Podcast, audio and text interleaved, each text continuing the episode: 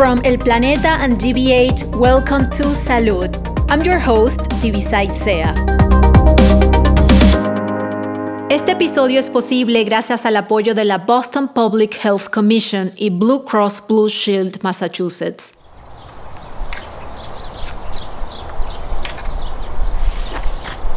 Estamos en Eastie Farm, una granja comunitaria en el centro de Boston, en Estados Unidos. Aquí los vecinos del barrio cultivan su propia comida. Cosechamos muchas cosas, muchos vegetales, tomate, cherry, pepinos, calabaza, cebollín. En Easty Farm conocimos a Juana Sánchez, una inmigrante del Salvador. Ella dice que es la jefa del jardín y enseña a voluntarios chicos y grandes a sembrar y cosechar en este pequeño oasis en medio de la ciudad. En Istifar yo llegué como voluntaria, sembrando, limpiando, haciendo de todo un poco. Pero un año más tarde mi compañera salió embarazada y como ella iba a estar ausente de este jardín me recomendó que se lo cuidara y me hizo jefe del jardín.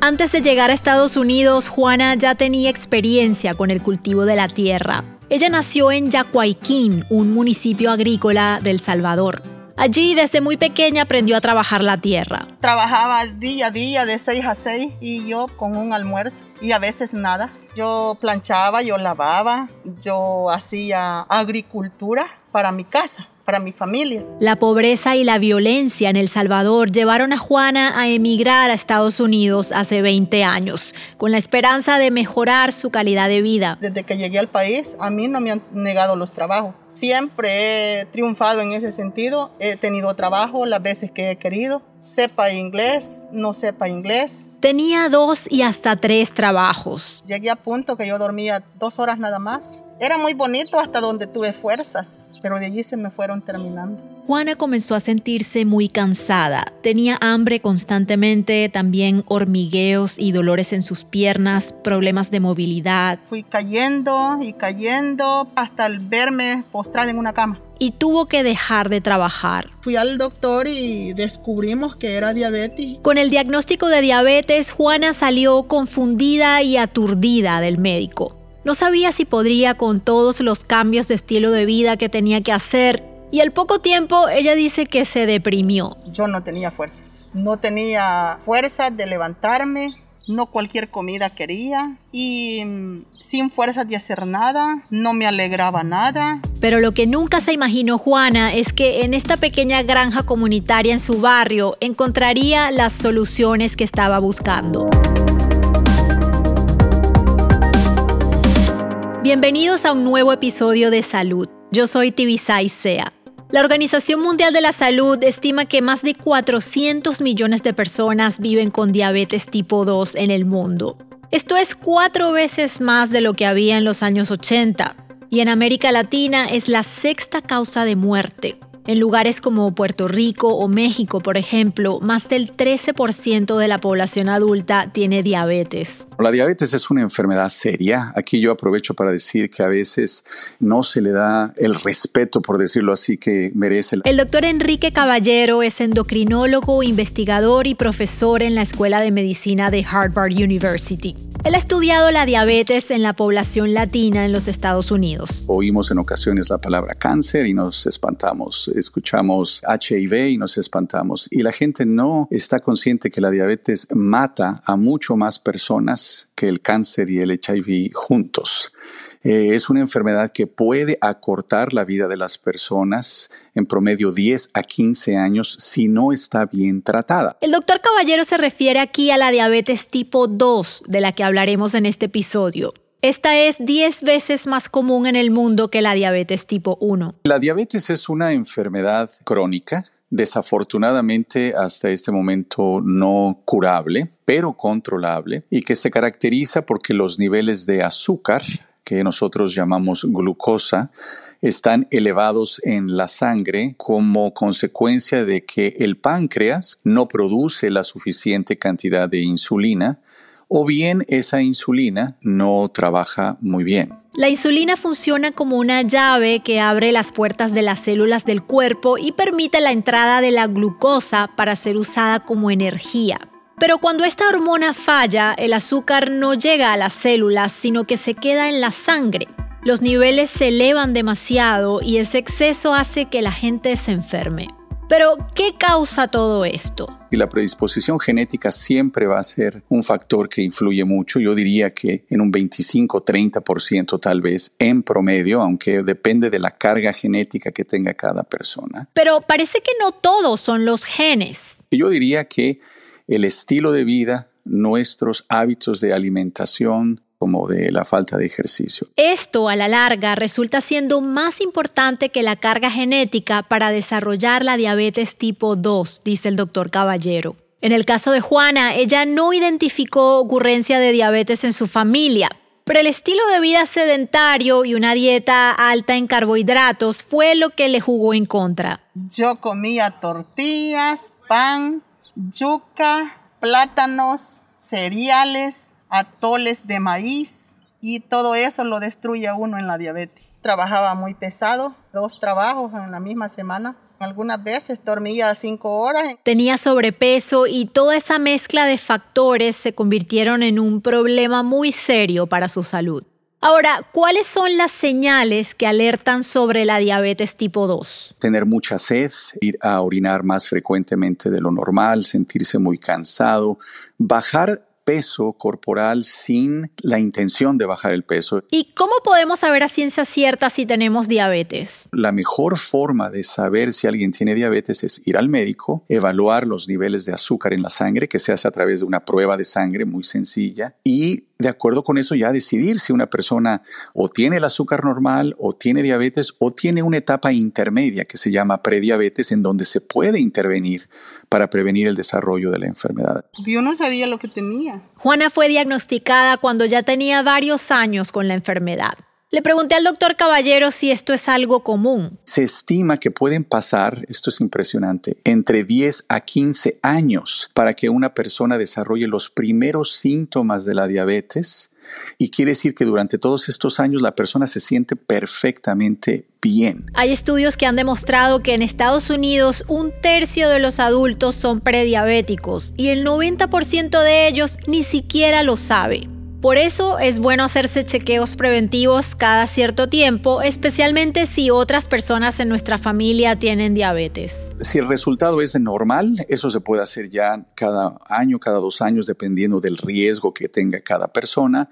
Pero si a alguien ya se le encuentra diabetes, entonces tiene que ponerse en manos de un médico. En la diabetes el control es crucial. El doctor Caballero nos dice qué pasa cuando una persona con diabetes tipo 2 no se cuida. La diabetes descontrolada afecta prácticamente todos los tejidos del cuerpo. Los ojos, una persona puede perder la vista. Hay gente que tiene lo que le llamamos strokes, ¿verdad? Que es la falta de circulación al cerebro. Eh, problemas del corazón, que es la causa número uno de muerte en las personas con diabetes. La insuficiencia renal, que es cuando la gente tiene que en ocasiones terminar en diálisis. También parece que afecta algunos nervios. Hay gente que tiene problema de lo que llamamos neuropatía, que es que los nervios no tienen la sensibilidad adecuada gente que desarrolla úlceras y en ocasiones infecciones tan fuertes que no hay otra opción que amputar o un pie o una pierna, etc. Y no quiero olvidar algo importante para todos, la función sexual se puede afectar grandemente si la diabetes no está bien controlada. Ahora, la buena noticia es que las personas con diabetes tienen opciones para evitar sufrir todas estas cosas que describe el doctor Caballero. ¿Cómo puede cuidarse un diabético? Los expertos dicen que lo primero a tomar en cuenta es la alimentación. El doctor Caballero le habla a sus pacientes del método del plato. Que es que si uno tiene el plato enfrente, imaginariamente lo partimos a la mitad y la mitad de ese plato tiene que estar lleno de ensaladas, vegetales. La mitad de la mitad, es decir, una cuarta parte, es para el arroz o las habichuelas y lo que resta es para la proteína, que puede ser el pollo, el pescado, la carne. Los carbohidratos procesados están de primeros en la lista de enemigos de la diabetes tipo 2. Esto nos dijo el doctor David Ludwig. Hola, mucho gusto. I'm David Ludwig. I'm a physician and researcher at Boston Children's Hospital. El doctor Ludwig es endocrinólogo afiliado al Boston Children's Hospital y profesor de la Facultad de Medicina de Harvard. También es el autor del libro Siempre hambriento, siempre delicioso. Diabetes, by definition, is intolerance to carbohydrate. La diabetes, por definición, es la intolerancia a los carbohidratos. Significa que cuando tú comes carbohidratos, tus niveles de azúcar en la sangre se elevan y por eso muchas personas tienen que inyectarse insulina. ¿Cuál es el sentido de consumir carbohidratos si tu cuerpo no los tolera? Los carbohidratos naturales los encontramos en frutas enteras, verduras, frijoles y legumbres que son altos en fibra y no tienen azúcares añadidos. Ahora, los carbohidratos procesados, como su nombre lo indica, se someten a un procesamiento exhaustivo en el que se eliminan muchos nutrientes. Algunos ejemplos de carbohidratos procesados son el pan, las pizzas, los cereales azucarados, el arroz blanco, tortas, pastas.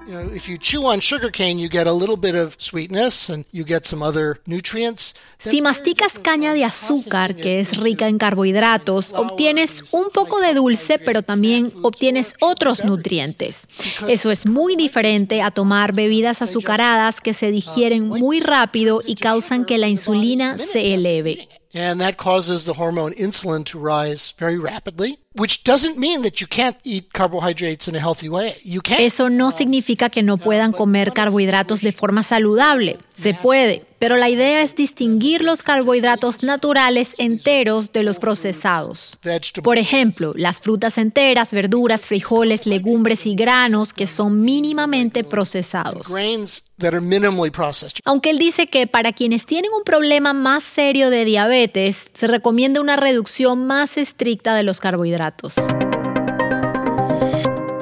Hacer la transición a una alimentación saludable no es fácil, requiere de mucha fuerza de voluntad. Para mí es duro tal vez a veces ver que otro está comiendo y yo quiero comer y yo sé que no me lo puedo comer. Pero el esfuerzo vale la pena. Yo me puse pilas. Si yo antes me comía cinco tortillas, ahora me como una. Si antes yo me comía una porción de arroz, ahora me como cucharadas. Es una enfermedad que no se cura, pero depende de lo que yo haga y se calma, se pone en pausa, no se le da fuerza para que lo destruya más a uno. Ojalá todos tuvieran el autocontrol de Juana, pero este no siempre es el caso. Mi nombre es Edwin Londoño, soy colombiano, vivo en estos momentos en Boston y tengo 46 años de edad. A Edwin le descubrieron la diabetes en un chequeo rutinario cuando tenía 36 años uno es consciente de que esa enfermedad es muy delicada y yo he tratado de mejorar mi hábito y mi forma de comer, pero como yo soy una persona más bien golosa y que me gusta comer en cantidad, se me es difícil. Edwin tiene que controlarse constantemente porque sin notarlo el azúcar puede llegar a límites muy peligrosos. Para uno poder comer pues como a mí me gusta, no me puede faltar la insulina porque si yo dejo de inyectarme, el azúcar se me va a subir y me puede dar un preinfarto o dar algo más grave. Y en estos casos se debe seguir un tratamiento médico muy estricto. Las personas con diabetes también deben mantener una hidratación adecuada. Tienen que hacerse controles diarios de glucosa y el tipo de ejercicio y la intensidad deben siempre adaptarse a la edad y la condición física de cada persona. El número mágico que todo el mundo debe de acordarse es 150 minutos de ejercicio a la semana, es decir, 30 minutos por lo menos 5 días de la semana. No se trata de correr un maratón ni nada por el estilo, hay que estar activos. Puede ser caminar, subir y bajar escaleras, puede ser nadar. Los medicamentos son parte del tratamiento y junto con la alimentación y la actividad física se convierten en un pilar fundamental. Al regreso de la pausa explicamos por qué los latinos somos más propensos a tener diabetes.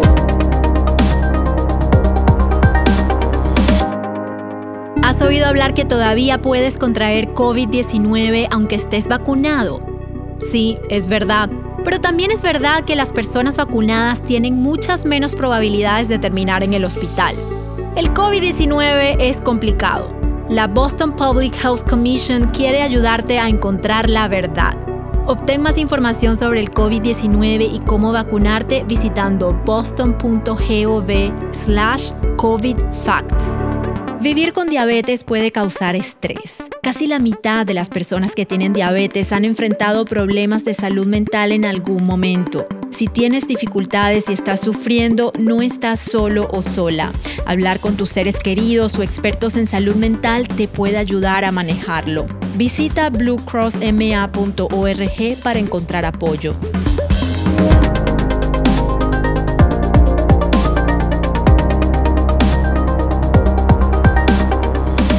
Estamos de regreso con salud.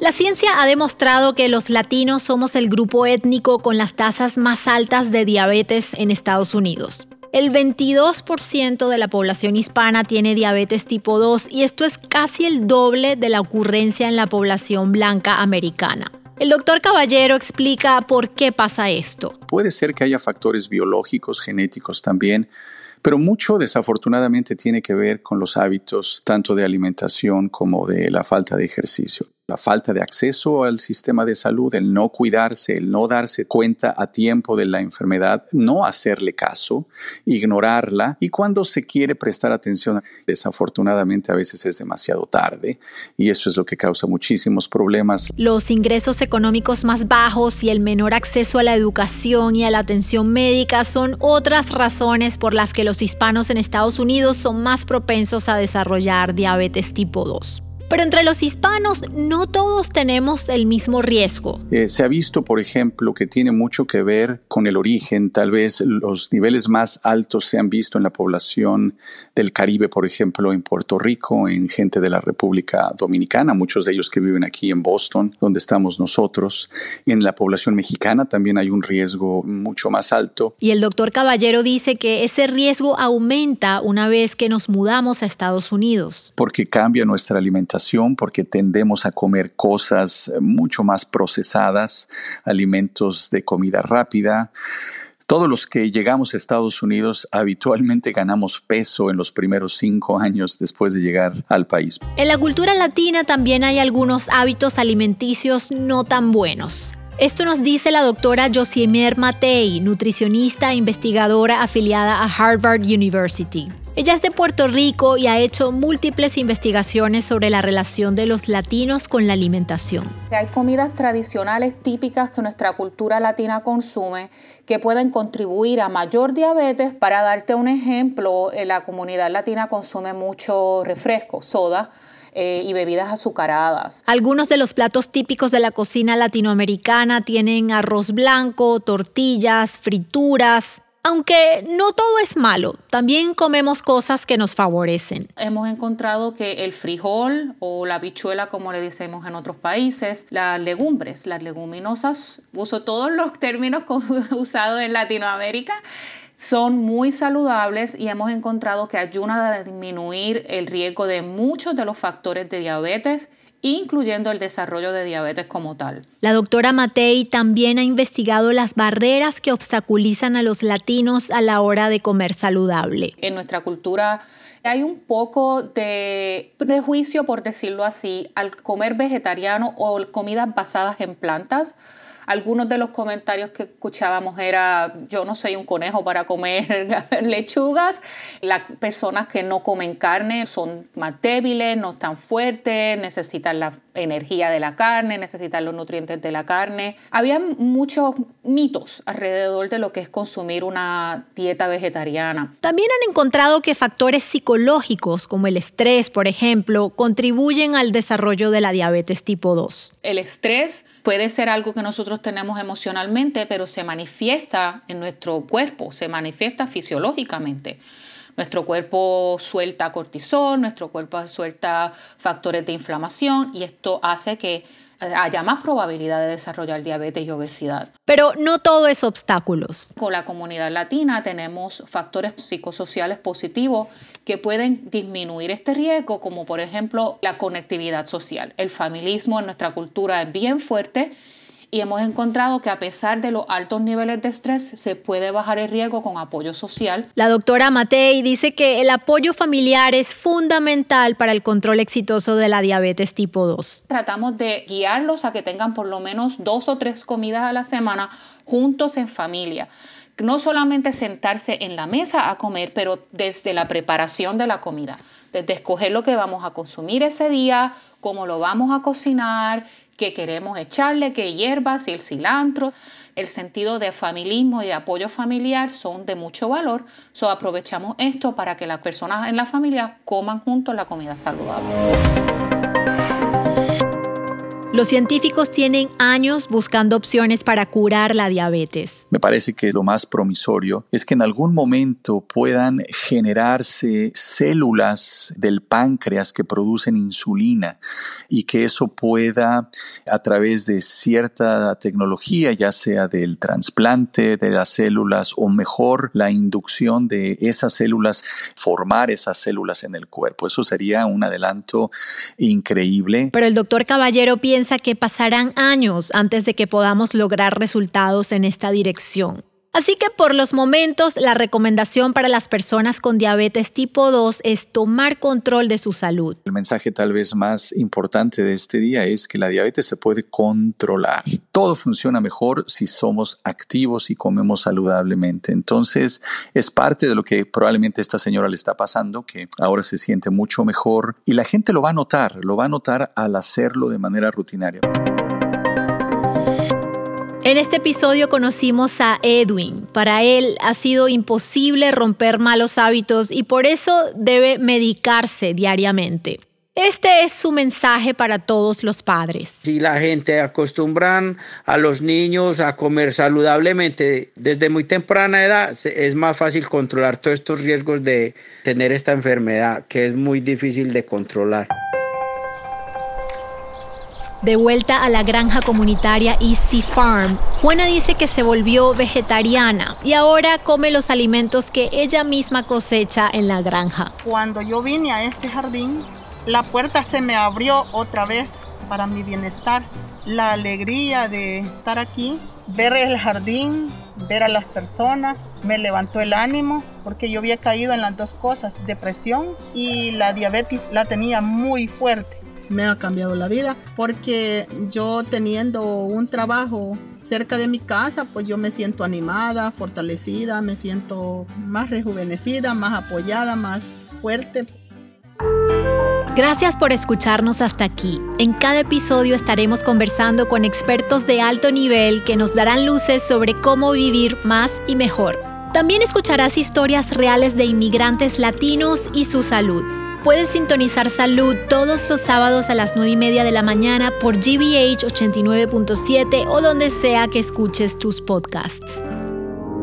Este episodio es posible gracias al apoyo de la Boston Public Health Commission y Blue Cross Blue Shield Massachusetts. Este episodio fue producido por Claudia Ginestra y escrito por Carla Betancourt. En la edición, mezcla y diseño de sonido, Francisco Díaz. Quien les narra, Tibisay Sea. La música original fue compuesta por Francisco Díaz y el tema final es de Luis Sea. Salud es una producción de El Planeta Media con la asesoría de la Oficina de Diversidad y Asociación Comunitaria de Harvard Medical School. Síguenos en nuestras redes sociales arroba el planeta Boston en Instagram y Twitter. También puedes suscribirte a nuestro newsletter de salud visitando www.elplaneta.com/salud. Salud is a collaboration of El Planeta and GBH. I'm Tibisay Sea. Hasta pronto. El contenido de este programa no pretende ser un sustituto del consejo, diagnóstico o tratamiento médico profesional. Siempre busque el consejo de su médico para cualquier pregunta que pueda tener respecto a su salud. GBH